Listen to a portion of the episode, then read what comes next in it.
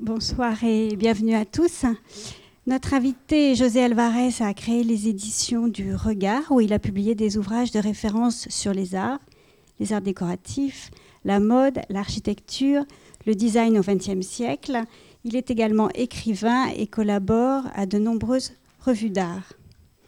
Il est l'auteur de Vivre à Paris, publié aux éditions Flammarion en 2006, dont les photos sont de Nicolas Bruand et de Christian Saramon. Il a publié un roman, Anna la nuit, aux éditions Grasset en 2009. Et aux éditions du Regard, Histoire de l'art déco en 2010, Un XXe siècle artistique en 2011. Co-auteur du catalogue de l'exposition, il a bien connu Helmut et John Newton et nous sommes très heureux qu'il ait accepté notre invitation ce soir, ce dont je le remercie chaleureusement avant de lui laisser la parole. Merci beaucoup. Bonsoir. J'ai lu il y a deux ou trois jours, il y a, donc c'était avant-hier d'ailleurs, un article dans Beaux-Arts, je crois, où le, critique, euh, l'historien, prétendait qu'Helmut Newton était un artiste académique. J'ai très envie de l'envoyer au petit Robert afin qu'il consulte l'entrée académique, qui veut dire exactement qui suit étroitement les règles conventionnelles.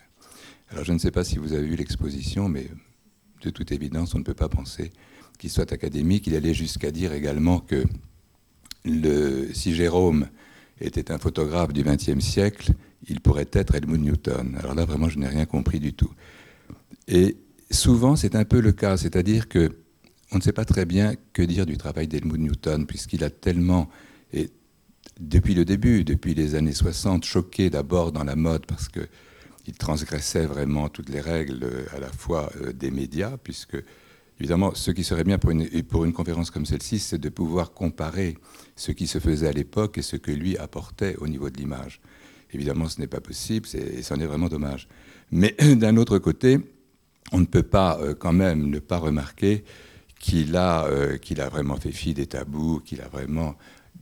Et il faut se reporter à 50 ans, parce que toutes ces images euh, ont, été, créées entre 50 et 30 ans, donc il y a un demi-siècle, plus d'un quart de siècle et s'apercevoir que son travail était extrêmement novateur, incroyablement gonflé, parce qu'en fait, c'était très, très culotté. Il aimait d'ailleurs cette, cette agressivité-là. Enfin, il voulait vraiment changer les choses, et avec beaucoup d'élégance, parce que toutes ces images, nous allons voir quelques-unes ici, de mode ou de nu, sont extraordinairement, finalement, euh, n'ont rien de vulgaire, ce qui parfois également lui est attribué cette épithète de vulgarité, alors que moi, réellement, je, l'ai vu travailler depuis pendant plus de 40 ans et je connais bien ces images et je n'ai jamais eu l'impression d'avoir affaire à des images euh, qui, qui soient euh, même un tantinet grossières. Enfin, il y a toujours quelque chose de très retenu, de, de techniquement parfait, très, très, très juste, qui, qui fait passer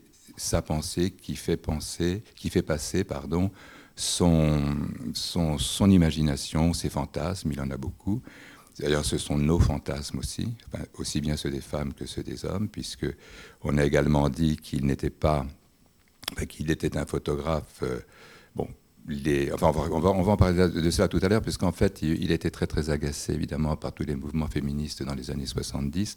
Et moi, j'ai toujours considéré que ces femmes étaient des femmes, des maîtresses femmes, des femmes fortes, des femmes qui, non pas des dominatrices du tout, et encore moins dans le sens sadomaso que l'on peut imaginer, que l'on peut entendre aussi de temps en temps, mais dans le sens de la femme, la femme qui est, il faut le reconnaître, toujours beaucoup plus forte que l'homme. N'est-ce pas, messieurs? Vous en savez quelque chose.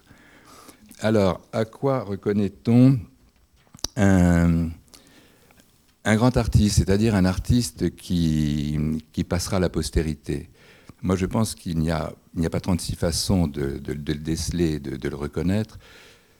En ce qui me concerne, je pense que celui qui vraiment euh, laissera une trace et sera encore là dans 100, 200, 300 ans, ce sont les artistes qui ont écrit leur propre forme, qui ont créé leur propre forme, qui ont leur propre écriture, qui au fond ne doivent rien à personne. Alors même s'il y a au départ des réminiscences, on s'adresse toujours quand on démarre, et quel que soit le, peintre ou, le sculpteur ou le photographe, il y a bien sûr, on s'attache, on se raccroche à quelque chose. Mais dans le cas d'Helmut Newton, au fond, euh, si je vous dis quels étaient les artistes qu'il admirait dans la photographie, Luigi, mais au fond, ça n'a rien à voir avec ce que faisait Luigi, Brassailles, qu'il aimait beaucoup, avec lequel il a une très grande amitié. Il aimait Brassailles, qu'il avait découvert dans les livres avec euh, Paris la nuit notamment, qui est un univers évidemment qui, lui concerne, qui le concernait, qui lui, qui, lui allait bien.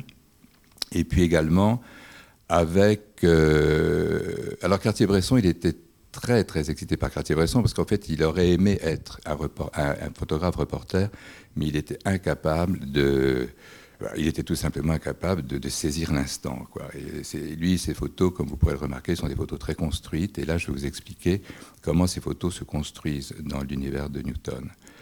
Alors maintenant, on pourrait peut-être revenir sur, euh, lui, sur, euh, sur qui il est, d'où il vient. Helmut Newton est donc euh, juif berlinois. En 1937, la nuit de cristal, il a, il a 17 ans, puisqu'il est né en 1920.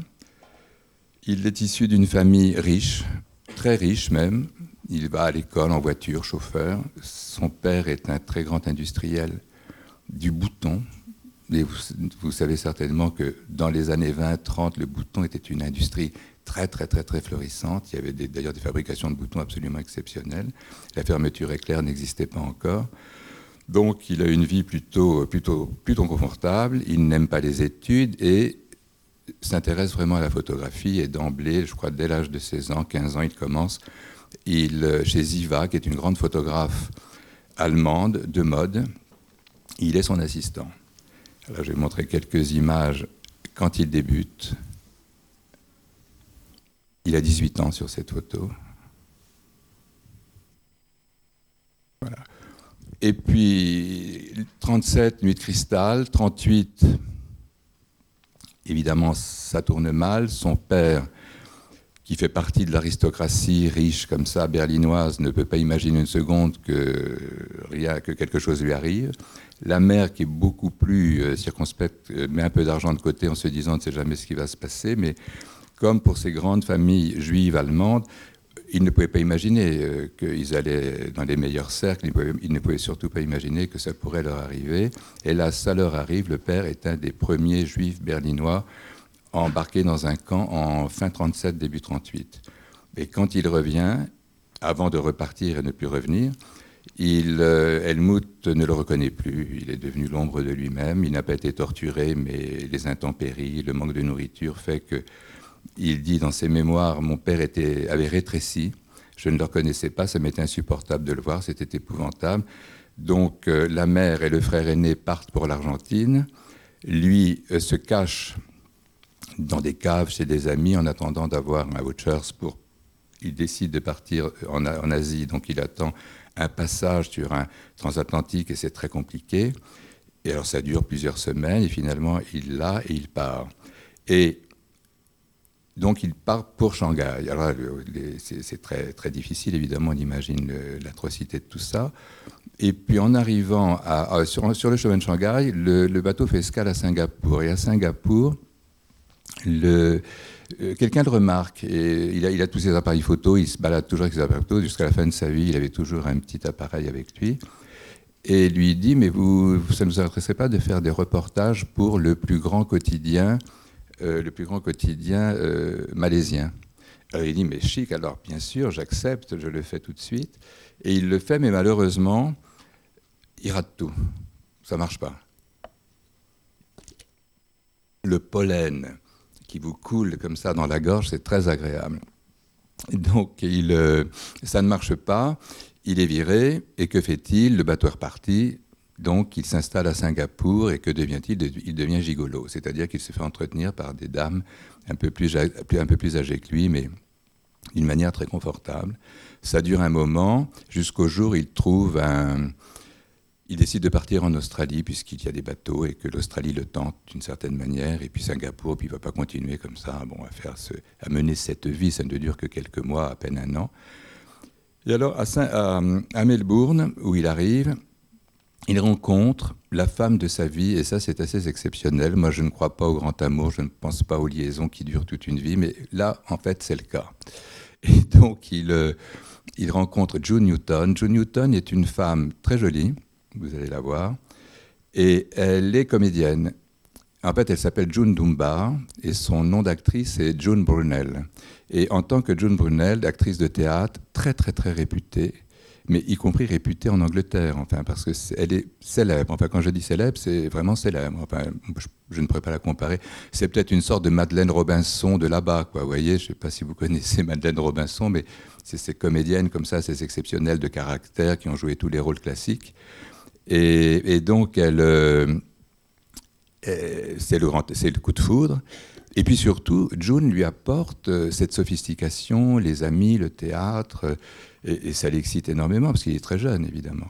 Et puis, il, euh, il, commence, à faire, il commence à la photographier. Et d'abord, son premier modèle, d'une certaine manière, c'est elle. Elle est là, très jolie, effectivement, très dans l'esprit du temps. Et nous allons la voir dans quelques pièces, parce que très bonne comédienne, elle interprète euh, Edda Gabler, Jeanne d'Arc, Salomé, euh, enfin bon, tout le, tout le répertoire classique. Là, c'est dans Edda Gabler, justement. Ça, je ne sais plus dans quoi c'est. J'ai appelé June Newton justement ce matin, mais je n'ai pas réussi à la joindre pour lui demander dans quelle pièce c'était. Mais déjà, bon, cette euh, mise en scène, scénographie euh, très intéressante, lumière aussi. Là, en une sorte de personnage très étrange, très ambigu. Et là, bien sûr, parce qu'entre-temps, évidemment, pour gagner sa vie, il a monté une petite échoppe dans laquelle il fait des photos pour des catalogues, euh, des, copains qui, qui, créent des vêtements, des maillots, etc., des, pulls, des, blouses. Et donc June, encore, est un de ses modèles, enfin, et très joliment. Alors, bien sûr, la vie est agréable, euh, avec June, ça se passe très bien, ça se passe même plutôt très très bien, mais il n'envisage absolument pas de rester à, de rester à, Melbourne. Et il décide de partir en 1957 pour Londres, en pensant là vraiment faire carrière. Alors il a de grandes ambitions. Londres ne lui plaît pas vraiment, mais enfin c'est la chose la plus facile. Et puis surtout, on verra plus tard que, au moins à Londres, June, qui est très réputée comme comédienne, elle va tout de suite trouver du travail et elle va faire ce, qui était très très célèbre à l'époque, c'est-à-dire les, pièces filmées, le théâtre filmé pour la BBC. Et là, elle joue avec euh, Gil Gould, enfin tous les grands comédiens anglais de l'époque. Euh, elle est vraiment immédiatement acceptée. Et elle, fait, elle commence une réelle carrière d'ailleurs de théâtre filmé à Londres. Mais lui s'essaie pour Vogue anglais par des reportages de mode. Et il est très. Helmut Newton est quelqu'un de. Il sait exactement où il est, il sait exactement ce qu'il vaut, il sait exactement ce qu'il sait et il se rend compte que ça ne va pas du tout. En fait, il avait imaginé, il pensait qu'il était un grand photographe, qu'il ferait des merveilles une fois arrivé en Occident, et en fait, pas du tout. Et très déprimé, il se dit, je ne peux pas continuer. Ce que je fais est bullshit, c'est une de ses grandes expressions. Et il repart euh, assez, assez triste, il repart à Melbourne, et ils ne reviendront en Europe qu'en 61, et cette fois à Paris. Parce qu'en fait, son grand fantasme, son grand plaisir, ça, son inspiration la plus grande est Paris et, restera et sera toujours Paris.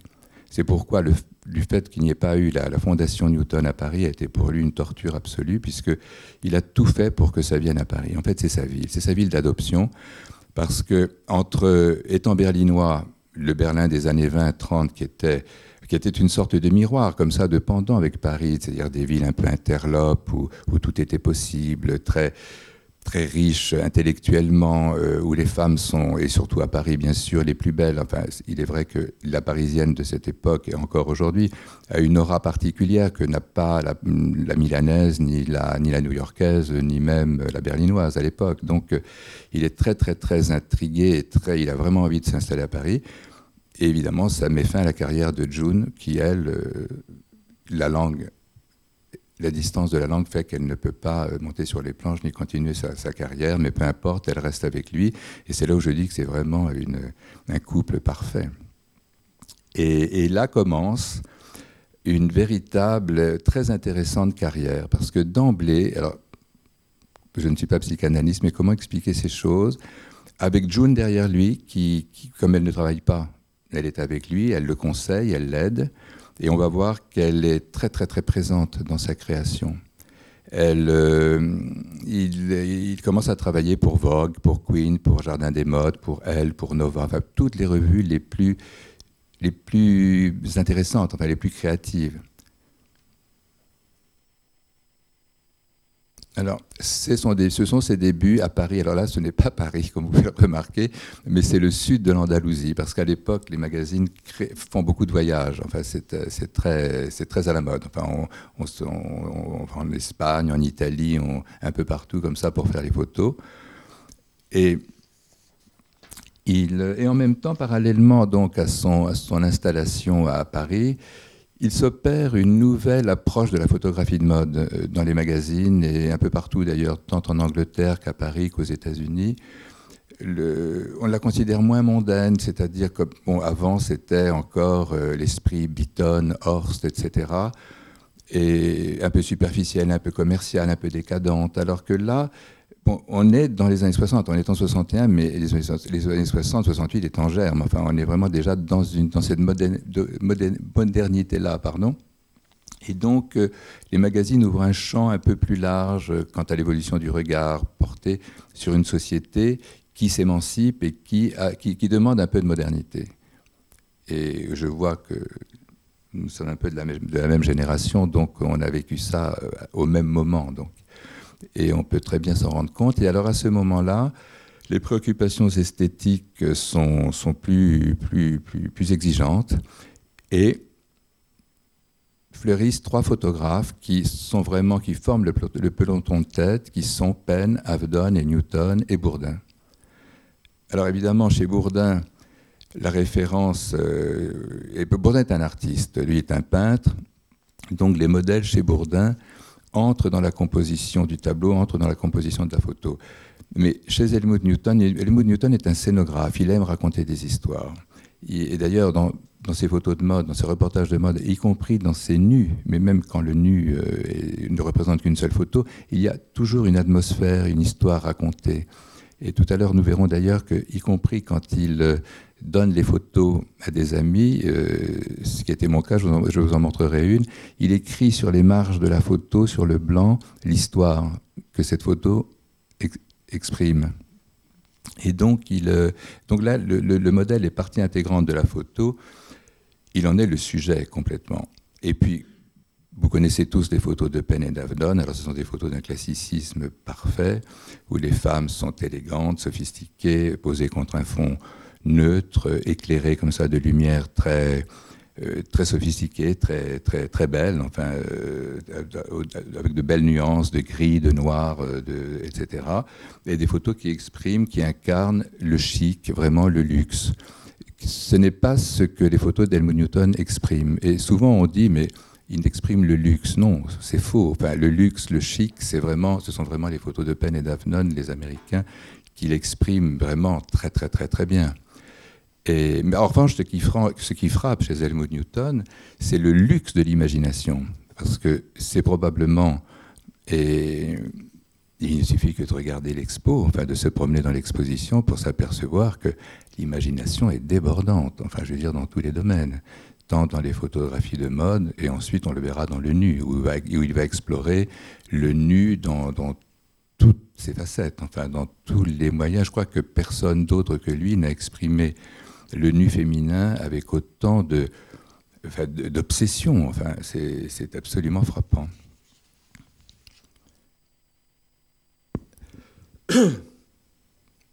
Alors maintenant, je vais vous montrer quelques photos. C'est quand même c'est beaucoup plus intéressant que de bavarder.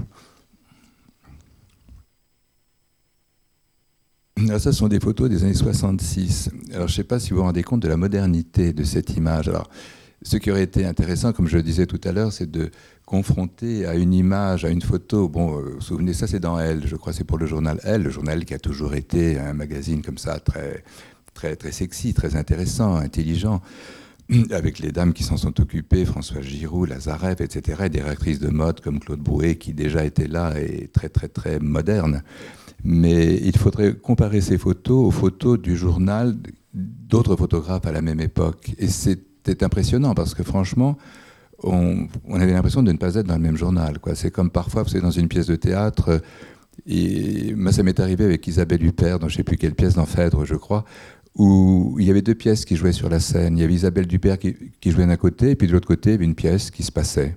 Et dans les magazines de mode, quand Helmut Newton travaillait pour un magazine, ben c'était un peu la même chose. Il y avait une sorte comme ça de schizophrénie du magazine, c'est-à-dire qu'il y avait d'un côté des images incroyablement bouleversantes ou modernes ou excitantes, et puis de l'autre côté, des images très, très banales au fond. Et alors bien sûr, toutes ces images qu'il va créer, vont, regardez ça par exemple, enfin je veux dire, c'est une modernité inouïe, enfin c'est une image des 66, 67, enfin c'est incroyable. Et toujours, alors les, mannequins sont magnifiquement choisis et les maquillages, ils, contrôlent tout, les maquillages, les, coiffures, les vêtements, enfin vraiment ils se, ils, se, confrontent aux rédactrices de mode qui au début le haïssent et puis qui finissent, toutes veulent travailler avec lui bien sûr parce que le résultat est là. Et rien n'est assez exceptionnel pour que la photo soit réussie. Il est prêt à tout. Et là, euh, cette photo est totalement intemporelle, à 40 ans, à peu près 50 ans quasiment, elle a 48 ans. Elle est quasiment intemporelle. On pourrait la voir aujourd'hui de la même manière. Et même la mode, qui souvent démode évidemment une photo ou là, ou là. Pas du tout dans ce cas-là. Et dans beaucoup de cas d'ailleurs, vous allez voir. Regardez ça par exemple la même chose. Tout ça, c'est entre ça, c'était pour un magazine, je crois que pour Nova ou Queen, c'est pour des magazines anglais.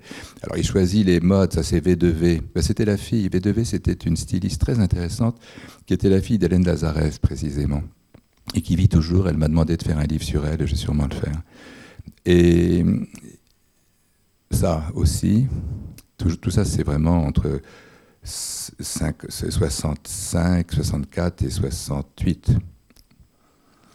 Là, c'est de 69. Alors, l'actualité, le premier homme sur la Lune, vêtements de courage. dans certains cas, assez rarement, puisqu'il préfère travailler toujours dans des milieux naturels, et lumière du jour, etc., il, fait créer des, des, décors. Toujours ce goût de la narration, de l'histoire, etc.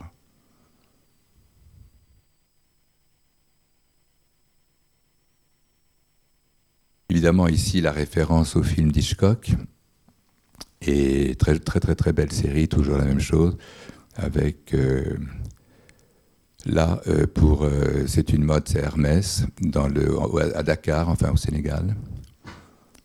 Également des images très gonflées, très culottées pour l'époque. Là encore, une image qui donne un peu le froid dans le dos. Il y en a d'autres de la série qui sont aussi. Alors, parce que toutes ces images, on les voit séparément ici, mais il faut les imaginer dans le magazine sur 8-10 pages, quoi, parce que là, l'histoire se crée, se raconte. Alors ça, c'est un peu plus tardif, c'est au moment où Jackie O euh, fait ses facéties et épouse Onassis. Alors c'est un clin d'œil. Il a travaillé énormément dans les chambres d'hôtel également. Et là, c'est de, de, la lingerie.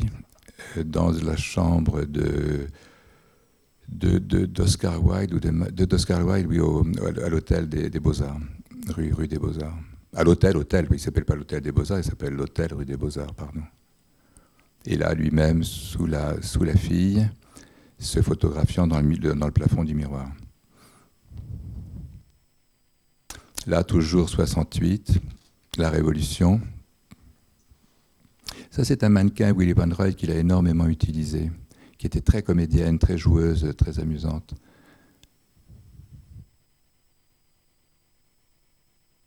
Alors, une autre forme de photo, c'est Paloma Picasso pour Chloé Karl Lagerfeld, mais euh, reprenant d'ailleurs la position, et puis enfin, on retrouverait un tableau de son père, mais j'ai pas eu le temps, j'aurais voulu le passer en même temps, mais j'ai pas pu le faire malheureusement.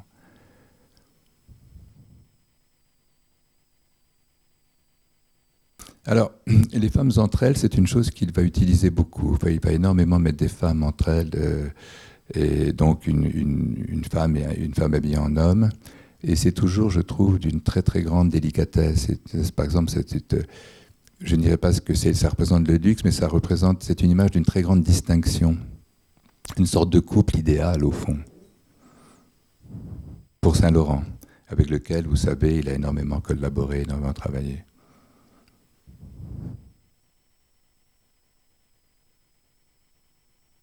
D'images mythiques, le tailleur Saint-Laurent.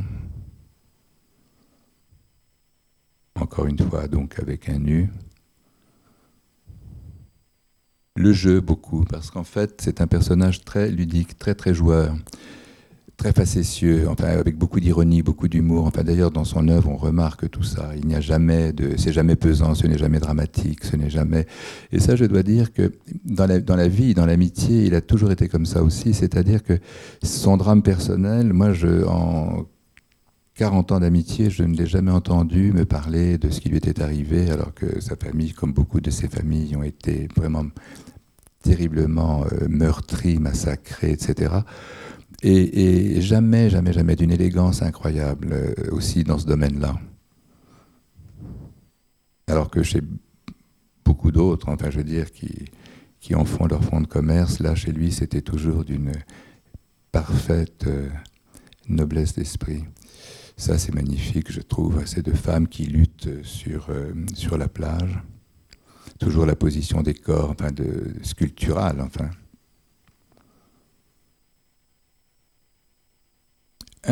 Il avait une maison à Ramatuelle. Il a toujours utilisé les lieux près de chez lui, c'est-à-dire euh, voyager le moins possible après les voyages du début. Donc là, on voit très bien, c'est à la plage au Club 55, ou je ne sais plus dans quel, euh, sur quelle plage. Euh, donc il s'installe et voilà, il fait les photos là, il est en train de déjeuner, les filles arrivent, elles sont maquillées, il fait des photos. Tout ça se passe d'une manière très simple, toujours. Alors, il y a rarement des hommes dans ces photos et je trouve personnellement que quand il y a des hommes, les photos sont moins réussies. Enfin, là, je, bon, celle-ci est plutôt amusante. C'est en, en, Floride ou à Los Angeles, je ne sais pas. Mais enfin, voilà. En tout cas, dans les photos que je vous ai montrées, ce ne sont pas des photos très choquantes de mode. Il y en a eu de beaucoup plus choquantes, mais je ne sais pas pourquoi je ne les ai pas mises d'ailleurs. Et, et vraiment, on ne se rend pas compte à quel point il a été attaqué à ce moment-là par les, par les magazines, après par les, les, les, Women's Lib, etc. Et si ça vous intéresse, je vais vous lire ce qu'il dit de, de, ces images qui choquent et, dont il dit J'aime et je, et je recherche les réactions, je n'aime ni la gentillesse ni la douceur. La volonté de provocation ne répond pas chez moi au désir de provoquer, mais, certains sujets me sont nécessaires afin de créer de nouveaux effets photographiques inventer de nouvelles tensions. Et, c'est pourquoi aussi je pense qu'il aimait raconter des histoires, en fait, que ces photos sont acceptées parce qu'elles elles sont narratives. Alors comment travaillait-il? J'ai eu le... Oui, enfin, quand j'ai dit narrative, il y a une volonté narrative qui, est, la matrice de toutes ces images. Et c'est peut-être pour ça aussi qu'on n'est pas dans une photo ou dans l'anecdote, comme, sur les clichés de nombre de ses, confrères. On est dans vraiment une histoire qui nous raconte. Alors, comment travaillait-il? Je reviens à June Newton, donc sa, femme. Nous dînions souvent ensemble, et les, les, les, séjours à Ramatuelle, etc. Et quand il avait un reportage à faire, il, nous demandait, mais ah, je dois trouver une idée pour, euh, voilà, je dois photographier ceci, cela, euh, la mode est, est telle. Et June immédiatement disait, mais tu sais, pourquoi tu ne ferais pas ça? Elle avait des idées incroyables. En fait, c'était elle qui avait de l'imagination. Elle avait des idées inouïes. Et lui prenait un tout petit carnet, il écrivait dans son petit carnet, il prenait des notes. Il me dit oui, ça, oui, c'est pas mal. Ah non, non, ça c'est trop kitsch ou c'est trop, non, c'est cucu la praline, c'est cucurama, disait-il. Mais ça c'est très intéressant, je le note. Alors il notait tout, il la questionnait, mais tu ferais ça comment, etc. Il prenait toutes les notes possibles dans son tout petit carnet. Et à l'apparition du, à l'apparition de la revue, je retrouvais l'idée de June, évidemment métamorphosée, transcendée par, par son talent. Mais c'était quand même elle qui insufflait l'idée de départ. Et, d'ailleurs, ces carnets, enfin, il a continué jusqu'à la fin de sa vie. Il y a des, milliers de petits carnets comme ça, parce que pour ses photos de mode également, euh, de nu, pardon, il, euh, il, travaillait de cette façon, c'est-à-dire qu'il indiquait tout. Voilà ce qu'il dit. L'ensemble de mon travail est préalablement écrit. Ce que l'on ne, ne sait pas, je ne dessine pas. J'indique sous forme de notes les composantes de la photographie. Accessoires, lumière, sueur sous les aisselles, baiser, épaule de l'homme, main de la femme, intérieur du coude, interaction des muscles, homme-femme, femme-femme, nu, à mi-torse totalement, jambes. Au moyen de ces notes, je lutte contre l'oubli. Et c'est très... Euh,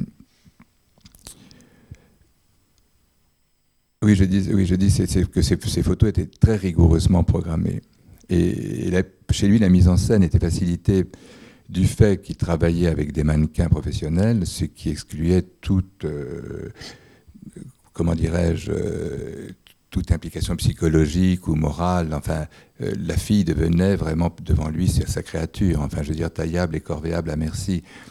Tout était mis en, marche pour que la photo soit réussie. Et peu importait qu'elle souffre, qu'elle ait mal au dos, qu'elle, etc., etc. Mais ce goût de la narration, on va le retrouver un peu partout et à chaque fois, y compris dans les nus. Enfin, voilà, dans les années 70, donc il est toujours un photographe, il est devenu un photographe très reconnu, demandé dans le monde entier. La photographie de mode ne, ne, le lasse pas, mais bon, il désire de passer à autre chose. Et là, il se lance dans le, dans le nu, mais d'une manière très systématique.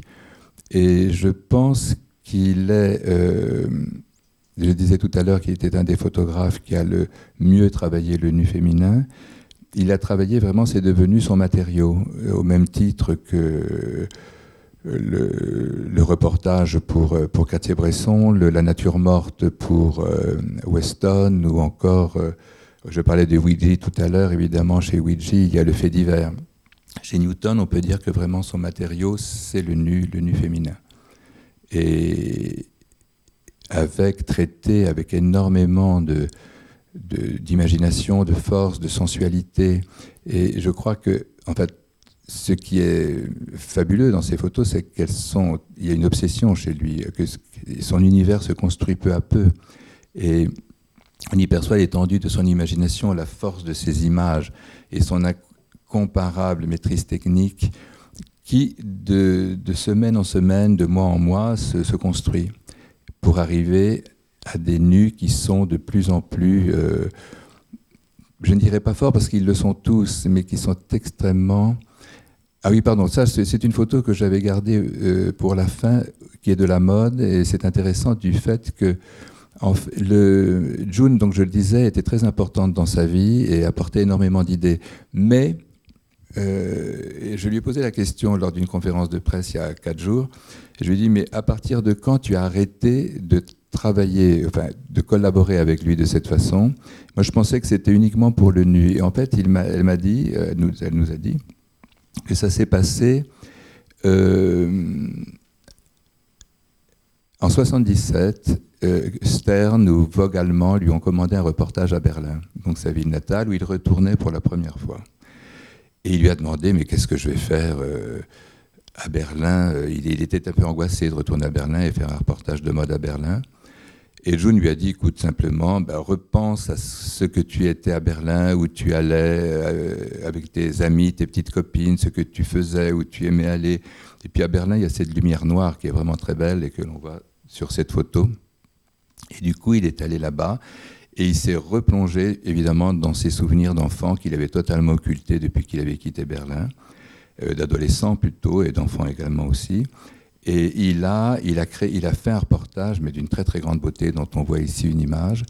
Et au retour de Berlin, il a dit à June, June, c'est terminé, je ne te demanderai jamais plus d'idées, ça y est, je sais maintenant, tout seul ce que je vais faire. Donc ça a été un déclic, bonjour docteur Freud, un déclic extraordinaire ce voyage à Berlin, et aussi la, sollicitation de June qui lui a dit, repense à ce que tu étais. Et à partir de cette image, enfin de ce reportage dont cette image fait partie, il n'a plus jamais demandé conseil à June, il a fait tout tout seul. Et c'était en 77, donc la deuxième partie de sa vie puisqu'il est mort en 2004, ça a duré quand même pas mal de temps.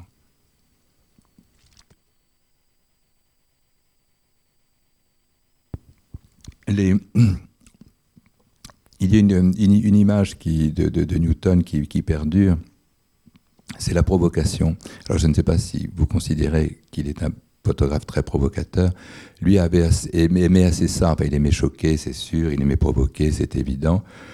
Et, d'ailleurs, il en disait J'aime et je recherche les réactions, je n'aime ni la gentillesse. Ça, je vous l'ai déjà dit d'ailleurs. Non peut-être. Le désir de provoquer, voilà.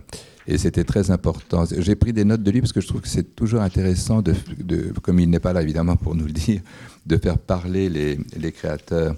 Ça, informe vraiment sur, leur, euh, sur ce qu'ils sont réellement. Alors maintenant, je vais vous montrer des photos de nus.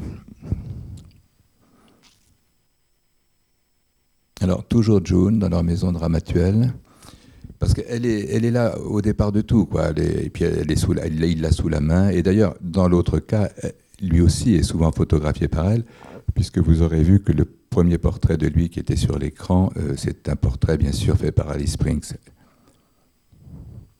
Ça, c'est June dans la rue, rue Aubrio au cours d'un dîner. Ce sont les premiers nus, habillés et nus. ça se passe de commentaires. Ça, c'est très amusant. Ça avait été fait pour, euh, pour, un magazine. C'était vraiment culotté, je trouve. Maintenant, à partir du moment de tout ce qu'on. comme la prostitution, parce que bon, ça, évidemment, ça, ça fait évidemment penser à une prostitution de luxe, mais.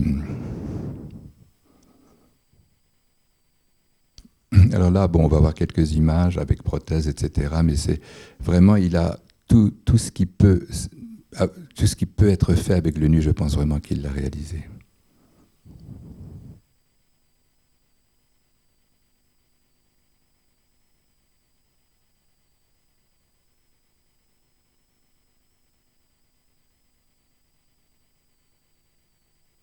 Alors voilà, ça c'est une photo qui va d'ailleurs inaugurer la série des, des, prothèses, etc., des femmes appareillées. C'est Jenny Capitaine qui, était, euh, qui, avait réellement la jambe cassée.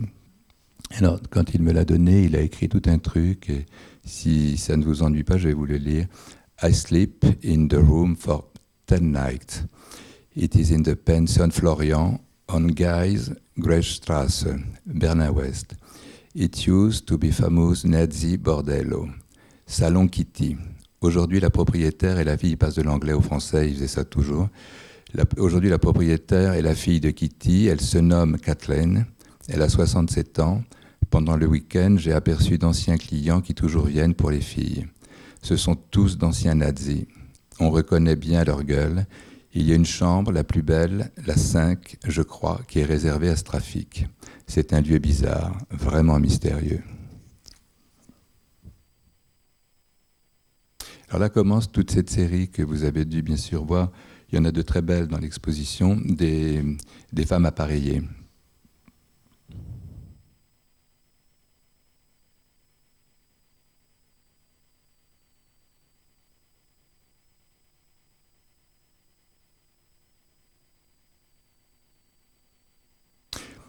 à ce moment-là, quand il a commencé à faire ses nus, il m'avait demandé, tu pourrais pas me trouver des, femmes du monde? À l'époque, on disait encore le terme femme du monde existait. Maintenant, je crois que c'est complètement passé de mode. Donc, euh, je lui disais, écoute, oui, j'ai des amis qui pourraient. Alors, c'était compliqué parce qu'il fallait leur demander de poser à poil. Mais enfin, généralement, quand elles étaient aussi belles que celles-ci, elles ne résistaient pas longtemps, elles, acceptaient. Et il a fait toute une série de photos de nus parce qu'il en avait un peu assez des mannequins, comme ça, un peu aseptisés, toujours les mêmes corps au fond il a fait des séries avec ces femmes très, très, très, très intéressantes, dont ce nu que moi, dont je raffole vraiment. Il y a une histoire, bah, on sent ce qui se passe derrière, ce qu'elle regarde. Enfin, on est vraiment dans. Je veux dire, c'est, c'est un condensé, c'est comme, comme un film en fait. On peut tout imaginer. Alors là, ensuite, il a travaillé avec des mannequins, des mannequins de vitrine en celluloïde. Là, c'est l'homme qui est, qui, est, mannequin et la femme qui est, réelle. Mais à d'autres moments, ce sont les deux qui sont, des mannequins de vitrine. Bon, ça, c'est cette série de piscines qui a été très, très vue. Et à chaque fois, on se rend compte à quel point il, innove, il invente tout le temps. Ce sont des images, oui. Ah non, non, c'est un garçon qui plonge sur la fille. Ah oui, c'est réel, oui. Non, il n'y avait jamais, jamais, non, non. Non, c'est parfait. le plongeur doit être un plongeur professionnel, j'imagine. Et la fille euh, faisait très bien la planche. les, pardon? Ah non, non, jamais, jamais. Mais il, il, ne savait même pas ce que c'était, enfin, ni même. Euh, non, non, il a toujours fait des choses très. Il est de cette génération. Il est mort il y a 7 ans, en, 80, en 2004. Et, même à la fin, il continuait de faire ses, photos, bricolant ses choses lui-même. Euh, là, les nus dans le métro, avec l'ours.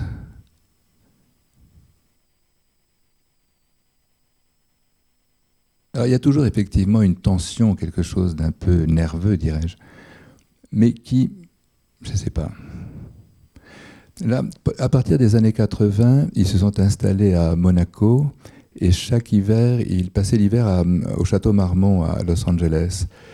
Et au Château Marmont, ils ont très vite, euh, ils ont trouvé leur marque, et leurs amis, tous les gens du cinéma. Helmut a beaucoup travaillé, il a fait beaucoup de, de de, portraits d'acteurs, etc., de, gens, de, monde du cinéma. Et également, il a, hum, il, a, hum, il a fait des nus, alors là énormément, dont ces nus domestiques qui sont une, autre sorte de nus, et qui correspondent d'ailleurs au lieu où il les a faits.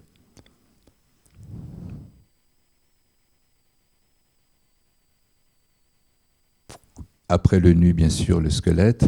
Il a, fait, il a réalisé très peu, mais j'aime beaucoup ces photos. C'était pour des bijoux, pour Vogue. Donc, euh, l'armature du bijou. Il y a une main aussi très, belle que je n'ai pas trouvée. Voilà. Donc, nous allons passer maintenant que je n'oublie rien. ah oui, les grands nus. Vous avez vu les grands nus dans l'exposition. En fait, quand, en, 1981, il a, il a vraiment créé l'événement, si je puis dire, avec les grands nus, grandeur nature. C'était la première fois que non seulement on montrait des nus de cette taille, mais surtout euh, le format de la photo. Parce que les photos étaient toujours petites ou moyennes. Enfin, il n'y avait pas, c'était de 60-80 maximum. Il n'y avait pas de grandes photos. Aujourd'hui, bien sûr. Et pour tout, pour tout ce que, nous voyons, il faut se resituer dans le contexte de l'époque et puis les dates, puisqu'aujourd'hui, bien sûr, la photo, il y a des, photos gigantesques, on, on, voit de tout. Mais à l'époque, il n'existait pas encore la photographie plasticienne. Il n'y avait que la photographie de mode, la photo de nu, la, photo, la photographie traditionnelle au fond.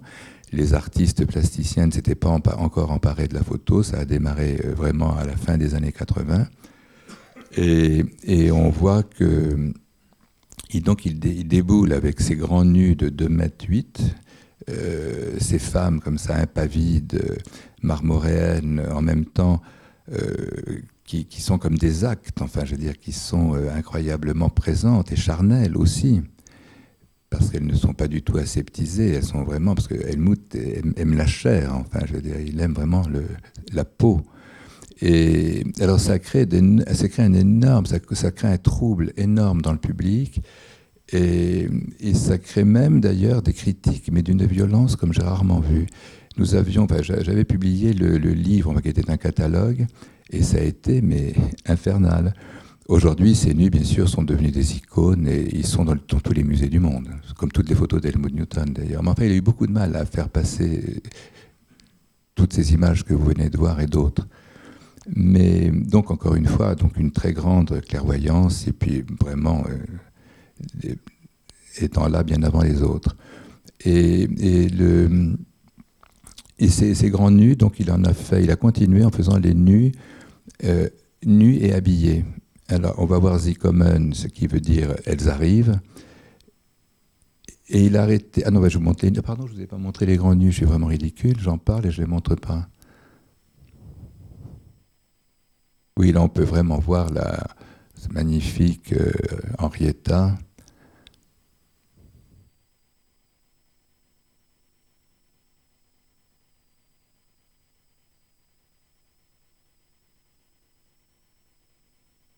Et voilà, nu et habillée. Donc il commence à faire des séries où les femmes sont habillées et les femmes sont nues. Et il, a, il va en faire un certain nombre.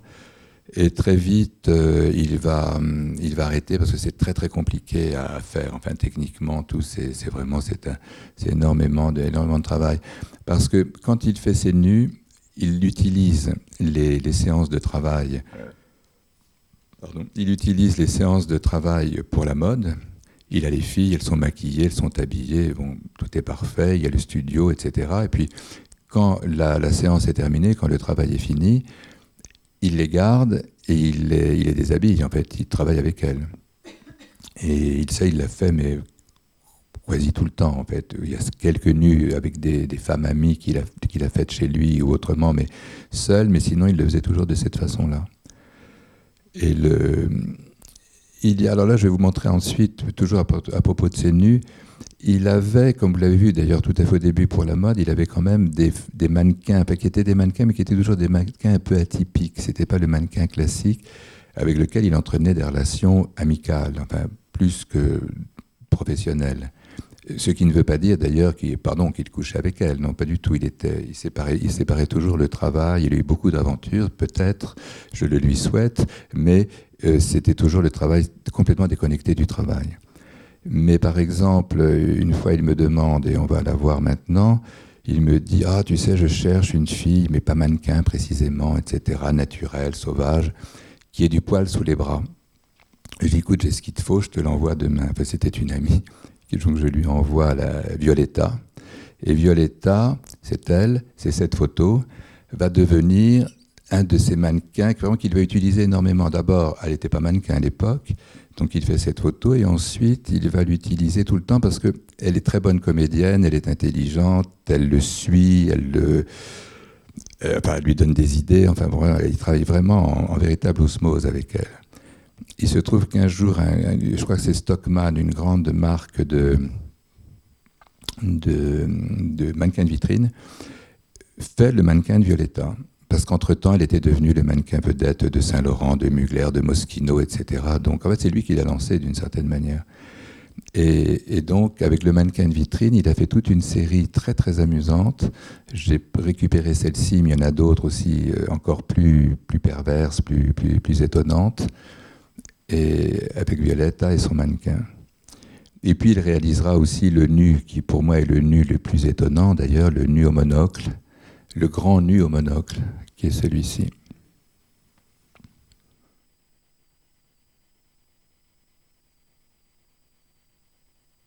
Alors, tout ça se, passe dans des. comme, vous pouvez l'imaginer, enfin, même je me souviens, il a montré ce nu au monocle à la Biennale de Lyon. Et sur le, il y avait le, nu au monocle euh, et, le portrait de Margaret Thatcher que nous verrons tout à l'heure. Et réellement, ça a créé un événement, mais presque, euh, oui, un incident. Et pour, et pour Margaret Thatcher, qui n'était pas du tout aimée à ce moment-là, et pour le nu de Violetta, qui est un nu au fond, alors que tous les gens assimilaient à un nu néo-nazi, parce que la fille est un monocle, on voit la référence à Autodix, enfin, à ce Berlin des années 30, etc. Alors que bon, voilà, mais on ne peut pas s'empêcher, on peut pas empêcher les, individus de dire des conneries, malheureusement. enfin bon, je vous assure que je crois d'ailleurs qu'il avait été agressé, ce nu-là. Alors que franchement, euh, moi j'aurais plutôt envie de l'inviter à dîner.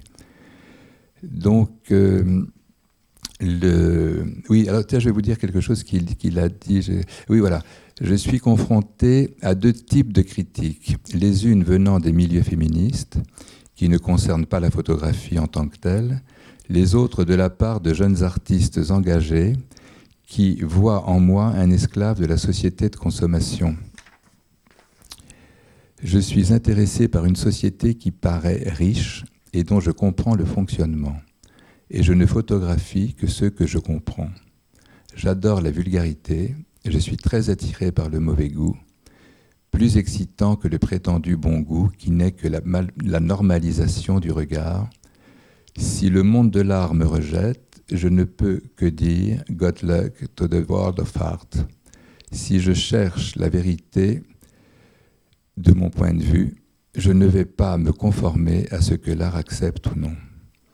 Alors, ça, ça lui a valu, euh, évidemment, comme il était très frontal, ça lui a valu d'être assez méprisé par les institutions artistiques pendant très longtemps, et surtout en France, étrangement. Alors c'était terrible pour lui parce qu'en fait, la France, comme je vous l'ai dit tout à l'heure, et surtout Paris, c'était son pays d'adoption, c'était là qu'il aimait vivre, c'est là où il aimait être. Et malheureusement, l'establishment muséal euh, français l'a rejeté, d'ailleurs jusqu'à il n'y a pas longtemps encore. Je, ne vais pas en parler ce soir, pas le, ce n'est pas le lieu, mais c'est intéressant ce qui s'est passé d'ailleurs. Et du coup, le, bon, il avait déjà choqué le monde de la mode, alors évidemment avec le monde du nu, c'est devenu... Euh, alors qu'au fond, il n'est qu'un artiste classique, et on ne peut plus classique.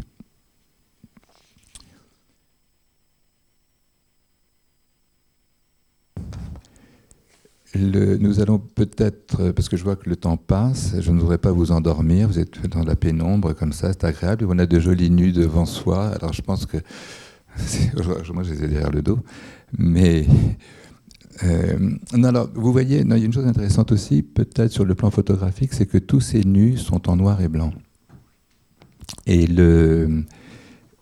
Et les, comme la plupart des clichés d'ailleurs de ces périodes qui sont en noir et blanc, et euh, il, s'est expliqué là-dessus, puisque alors que tous les nus de tous les photographes de cette époque-là étaient plutôt en, euh, couleur, enfin travaillaient en couleur, puisque bon, le nu par essence, la lumière, etc. Tous ces nus sont en noir et blanc. Et il disait ceci j'ai beaucoup de difficultés avec les nus en couleur. La couleur ne peut être un élément additionnel, c'est une vision spécifique qui commande une conception générale différente le noir et blanc confère à la photo une valeur abstraite et induit en soi une absence au réel du sujet, le sujet étant pris en charge par autre chose que l'œil du photographe. Généralement, les journaux me laissent le choix, alors je fais deux versions, car je doute toujours.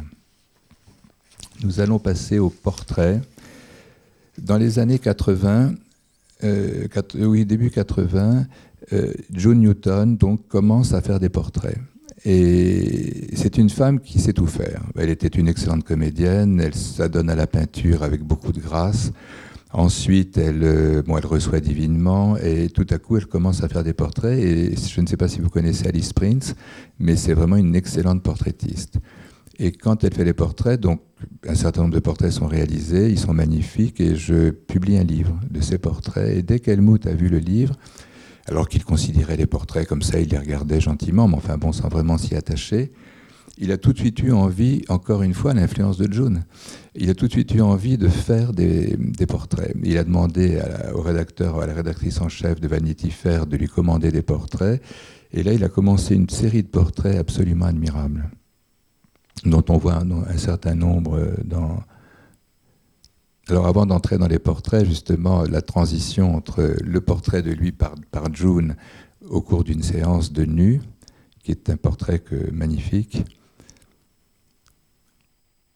un autre portrait d'Helmut par June, parce qu'en fait, il y, a, une exposition qui, je crois, va venir en juin à la Maison européenne de la, photo, Us c'est-à-dire que c'est une exposition magnifique qui a tourné au Canada, enfin dans des tas de villes.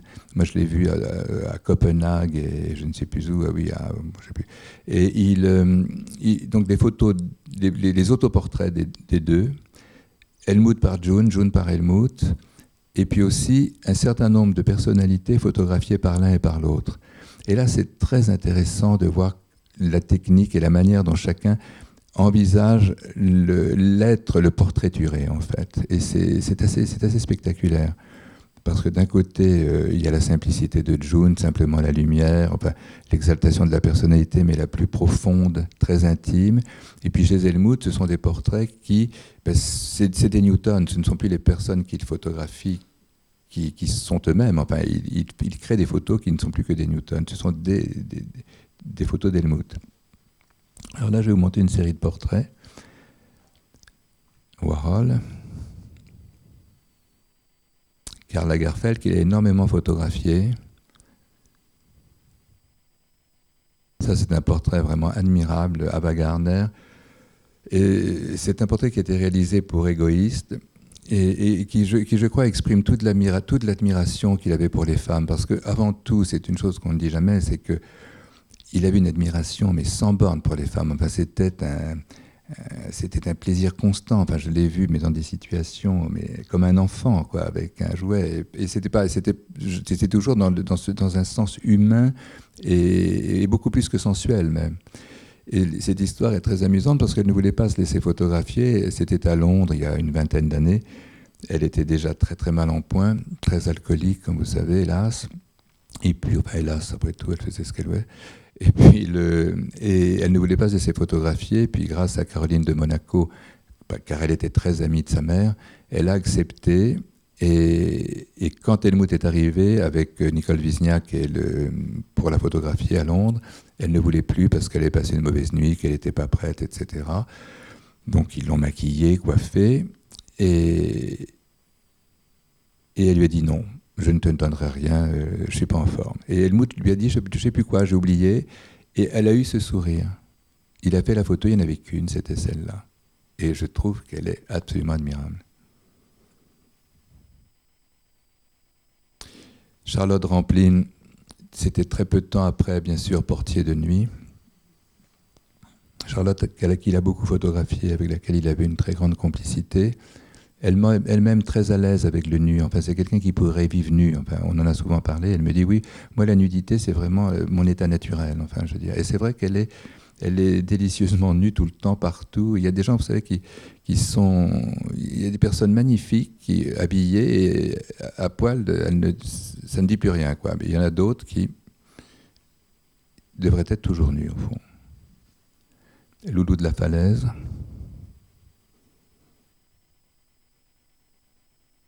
La belle photo qu'on a vue dans la presse euh, ces jours-ci euh, de Catherine Deneuve, qui était également euh, une comédienne avec laquelle il avait une énorme complicité. Ils ont fait énormément de choses ensemble, dont des campagnes pour Chanel, International, etc. Isabelle Huppert, un autre genre, surtout qu'elle était tout à fait gamine.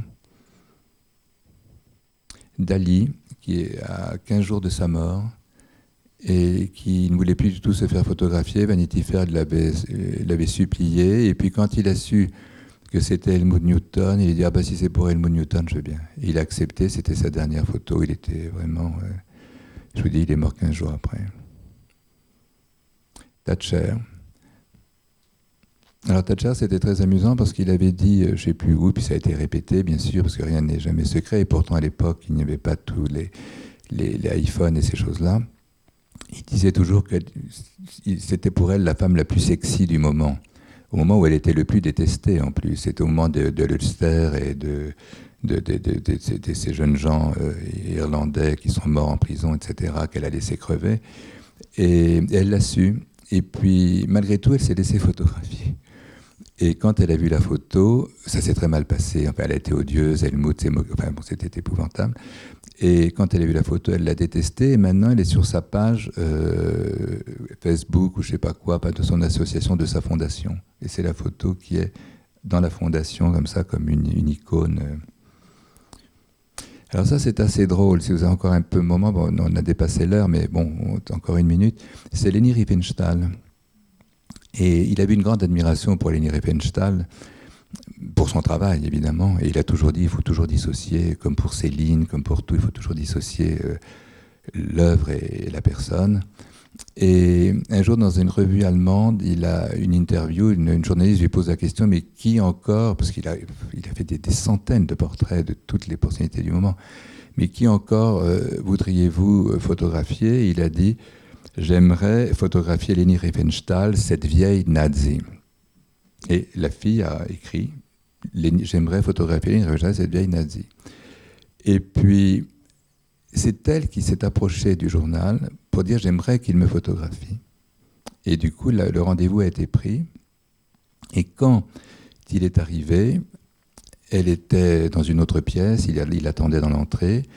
Puis il a entendu une voix comme ça, assez belle d'ailleurs, très juvénile, qui lui a dit euh, Je ne pas me tromper, parce que j'ai noté pile la phrase, qu'elle est toujours déformée. Elle était déformée dans un magazine récemment. Ah voilà. Et ça, je n'aime pas ça. Elle lui a dit Helmut, la vieille nazie se fait belle pour le petit juif. Alors tu peux m'attendre au moins dix minutes encore. Et en fait, elle est arrivée, il a fait cette photo, et lui a répondu Non, non, j'arrive et je vais te photographier en train de te maquiller, en train de te faire belle. Et donc il a fait cette photo. Fassbinder, il a fait tous ces cinéastes allemands euh, quand il avait fait ce tour à Berlin avec, ses photos de mode. Photos de groupe, Bukowski, Feidenauer, Mickey Rourke à Los Angeles.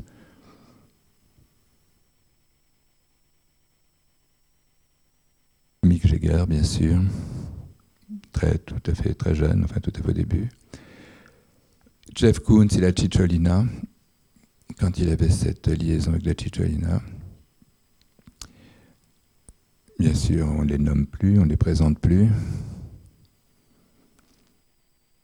Isabella Rossellini et son cinéaste de mari, son nom m'échappe à la seconde. Voilà, merci. Alors, ça, elle, c'est Pina Bausch. Et ensuite, cette photo que j'aime beaucoup, qui est, euh, elle voulait, bon, Pina Bausch ne voulait pas, parce c'était une danseuse, c'était pendant, c'était à Wuppertal, donc pendant les répétitions. Et il avait très très envie de photographier le crocodile et de mettre une femme dedans. Il lui dit écoute, je voudrais vraiment, pour moi cet animal c'est comme c'est comme tous les, comédiens de, la troupe, enfin les danseurs de la troupe, j'ai vraiment envie de la photographier. Et puis finalement elle a accepté et puis il a mis le, cette danseuse dans la bouche et l'image est assez assez sublime, je veux dire.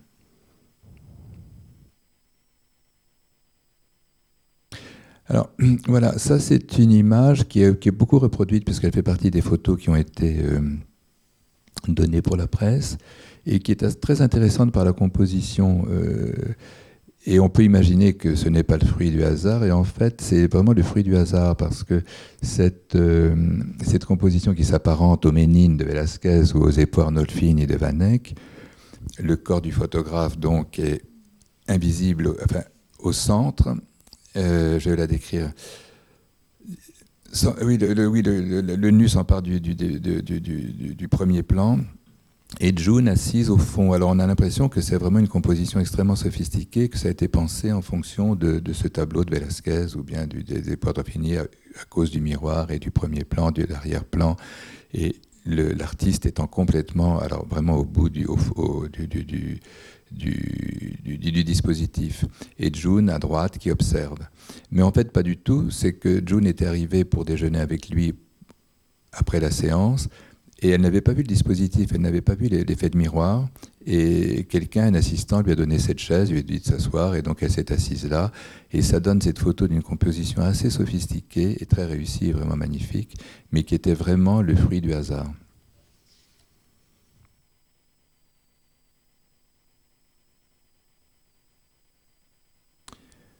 Alors, maintenant, de quoi parle-t-on? Oui, mais on va arriver parce qu'il est déjà un peu tard. Voilà. Donc, chez Helmut, il y a toujours eu comme ça. Bon, il était très. Il a, il a, il a travaillé, il a collaboré aux tous les, grands magazines euh, les plus fameux, mais vraiment dans le monde. Il était. Et, et en particulier d'ailleurs avec Égoïste, pour qui il a fait des photos exceptionnelles. Et puis ensuite, je ne sais pas, il y a une, une brouille entre la rédactrice en chef, qui était une amie, et lui. Et puis elle a demandé à Avdon de faire les photos et Helmut euh, m'a dit bah, c'est très bien comme ça je vais fonder, je vais créer mon propre magazine. Et il a fait son propre magazine, Newton Illustrated, selon des, des, des, idées, des envies qu'il avait depuis, bah, depuis les, années, les années 20, d'ailleurs quand il était jeune. Il y avait beaucoup de magazines de ce type en Allemagne, de photos. Euh, les spécialistes de la photo doivent le savoir et les connaître. Et il a, il a, fait une série, et ça s'est arrêté à quatre numéros, mais les quatre numéros, si vous les trouvez, je vous recommande de les acheter parce que c'est exceptionnel. Les mises en page, vous les avez? Oui. oui, vous les connaissez, c'est magnifique. Les mises en page sont formidables, toujours June, évidemment, qui s'est occupé de tout. Et oui. Dans, dans un même livre chez Schirmer Moselle, c'est ce que j'allais rajouter en effet. Mais le format est l'impression du, c'est sublimement imprimé en plus. C'est très très très bien. Et là, dans ces, dans ces Newton Illustrated, il y a des photos qu'on n'a vues nulle part et qui ne seront jamais montrées nulle part parce qu'il y a des photos, même certaines un peu porno, et qu'il n'a jamais montrées. Il en a énormément. Mais là, ça vaut la peine d'acheter le numéro, pas pour les photos porno, hein, mais pour, euh, pour, les, pour les numéros, parce que c'est des, comme on dit aujourd'hui, des, des collecteurs. Et Pardon. Donc, on va terminer là-dessus. C'est un peu trop long, mais on va, passer. Donc Helmut a toujours une fragilité cardiaque. Il a eu sa première crise cardiaque à l'âge de 50 ans. Et c'était vraiment, bon, c'est ce la seule chose qui ne marchait pas chez lui. Et en, juillet 2001, il a failli y passer, comme on dit. Il a une crise, une attaque massive. Il en a réchappé. Et quand il est revenu à la vie, quasiment, il m'a dit euh, C'est terminé, maintenant j'organise mon, départ, je ne veux absolument plus qu'on me sauve la prochaine fois que ça se produira, et ça se produira bientôt parce que mon cœur est foutu. Je ne veux surtout pas euh, s'acharne sur moi, mais je qu'on me laisse mourir. Et il a commencé à faire un travail, euh, ranger ses affaires. Donc il, est, il était tous les, toutes les semaines ou une semaine sur deux chez Cyclope dans son labo à Paris. Et il, euh, il, tirait, il a tiré, tiré, tiré toutes les photos qu'il voulait tirer, signées, euh, numérotées, enfin, vraiment fait par lui. Donc pour les amateurs d'achat de photos, faites toujours très attention parce que maintenant tout ça est très très réglementé. Et par lui, il a vraiment laissé les choses en, vraiment en, l'état et en, non, pas, non, pas, en l'état, en, je sais pas comment dire d'ailleurs. Enfin, je veux dire, euh, il les a, oui, c'est ça, il les a vraiment arrangés. Et puis le... Alors toujours, bien sûr, quand il venait à Paris, il me téléphonait, on dînait un soir, le premier soir tous les deux, puis ensuite il me disait, tu m'invites de très jolies filles, alors j'invitais des filles, alors, ce que je trouvais qui était libre ce soir-là pour dîner, parce que il avait toujours cette envie de, voilà, c'était une insatiable, mais pas la manière Strauss-Kahn. Et donc euh, c'était beaucoup plus artistique.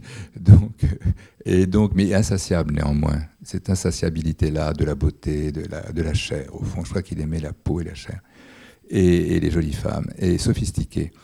Et puis, et puis voilà. Et donc ça a duré deux ans. Et la troisième année, donc la deuxième année, il est parti. Nous avons déjeuné il partait, il quittait la France, euh, c'était le 24 ou le 25 décembre, je ne me souviens plus, à Los Angeles, et le 23 janvier, euh, en sortant du château Marmont avec sa Cadillac, il avait fait un échange, il avait échangé sa Cadillac contre des photos, parce qu'il il adorait faire du troc. Donc il faisait ça souvent. Et donc, euh, le Cadillac, je ne sais même pas quelle marque, General Motors, enfin, je ne sais pas, sont venus lui livrer sa voiture. Il a dit à June, écoute June, tu me suis avec la voiture de location, on va rendre la voiture et moi je, pars en Cadillac. Et en sortant du garage du Château Marmont, il s'est pris le, mur euh, en plein, mais très très violemment à la suite d'une crise cardiaque. Donc euh, on a essayé de le réanimer euh, sur le chemin de l'hôpital. C'était l'hôpital David d'ailleurs, c'est là où, Johnny Hallyday s'est fait soigner. Et puis en arrivant, il n'était pas vraiment mort, mais quasi mort.